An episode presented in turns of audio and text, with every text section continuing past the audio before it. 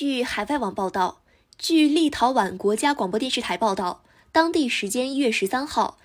立陶宛政府在维尔纽斯议会大厦外举办自由捍卫者日纪念活动，数百人聚集在独立广场上示威，要求政府下台。立陶宛总理议长讲话时，口哨声和嘘声此起彼伏。据报道，纪念活动开始后。立陶宛总统、总理、议长先后发言，期间抗议者手举“政府下台”、“反对强制接种疫苗”等海报，高喊耻辱。立陶宛总理英格丽达·西莫尼特的演讲几乎是被口哨声和嘘声掩盖。维尔纽斯警方发言人表示，活动当天大约两万五千人聚集在议会大楼旁的广场上。纪念活动结束后，大约有七百五十人留下来。